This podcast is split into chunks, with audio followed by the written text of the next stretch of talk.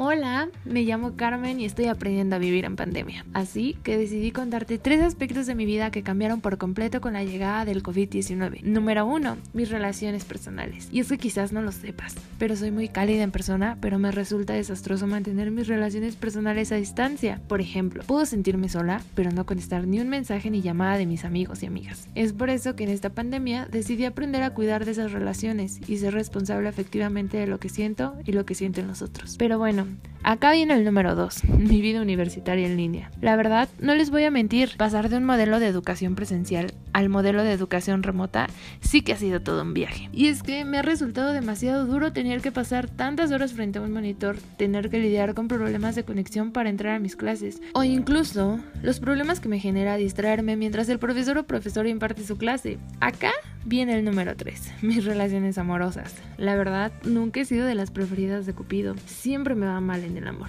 pero sin duda alguna, el Internet me ha dado la posibilidad de experimentar en tiempos tan duros como la pandemia la posibilidad de un amor. Un amor lleno de emojis, Netflix party, videollamadas, conversaciones a las 3 de la mañana e incluso una ruptura amorosa. Toda una aventura, ¿no?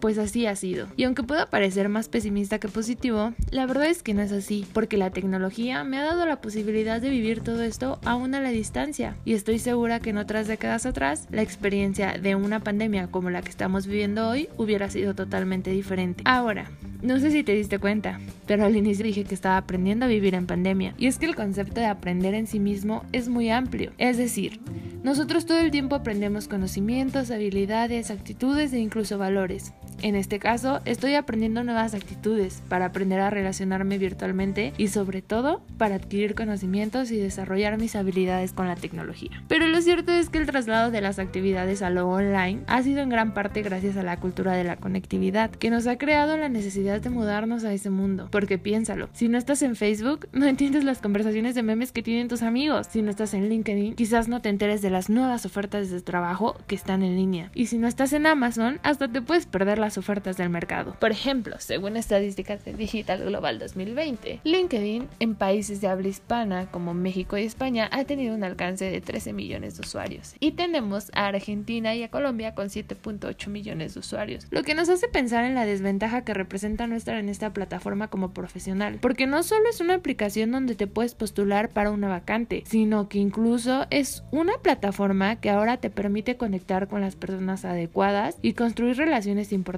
para tu vida profesional. Sin duda alguna, es una gran desventaja para los que no están ahí dentro. Un acontecimiento extraño si lo piensas porque el nacimiento de estas redes sociales buscaban fomentar una democracia y generar una comunidad.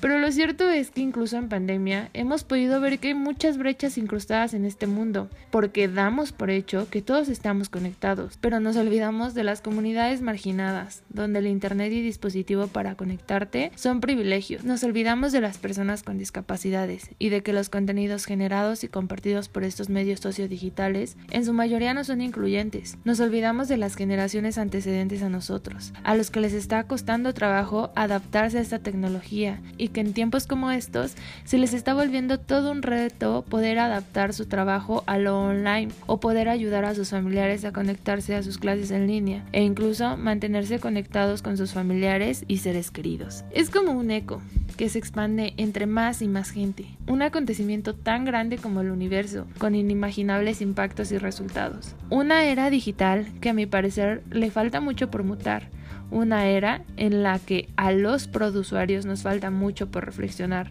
por incluir, por compartir, pero sobre todo por crear. Así que tenemos un gran trabajo por hacer todavía, porque si volteamos al pasado, nos podremos dar cuenta que hemos evolucionado muchísimo con esta tecnología, con el Internet, la web 2.0, que ahora estamos más conectados cada vez y cada vez más gente. Pero no nos podemos olvidar de la gente que no lo está, de la gente que está excluida de este mundo. El Internet no debería de ser un privilegio, la educación tampoco lo debería de ser. Entonces deberíamos de voltear a ver al otro para poder pensar en estrategias de comunicación que nos ayude a todos a estar dentro de este mundo. Eso es todo por mi parte. Gracias por seguir aquí y gracias por tomarte este papel tan importante que tienes como produsuario. Hasta la próxima.